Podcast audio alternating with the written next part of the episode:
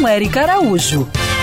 Eu sou Thaís de Linhares, sempre escuto sua coluna na Band e hoje eu gostaria de saber o que eu preciso fazer para viajar de avião aqui no Brasil com o meu gato. Oi, Thaís! Olá a todos! Esse é um assunto que tá quentinho para eu falar, porque eu viajei agora com um gato que foi junto comigo no avião. E a primeira coisa a ser feita é planejar a viagem com antecedência.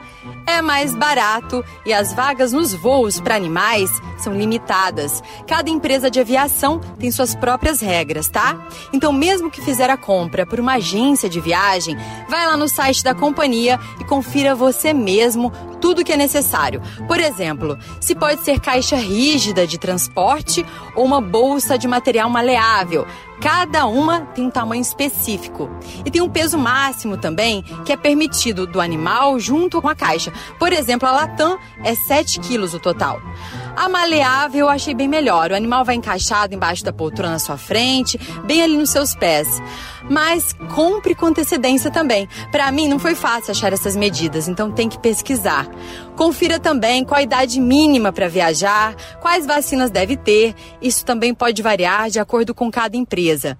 E é necessário ter um atestado de saúde. O bicho para viajar tem que estar saudável. E para isso, você vai ter que levá-lo ao médico veterinário para fazer uma consulta antes da viagem.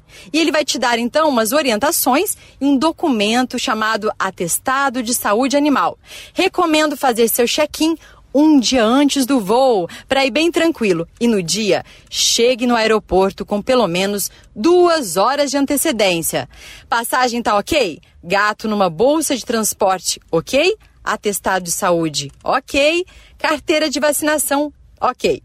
Agora, com tudo isso certinho, é só você relaxar e fazer uma ótima viagem. Siga essas pegadas e para saber mais sobre o mundo animal, se inscreve no meu canal do YouTube, Érica Bichos.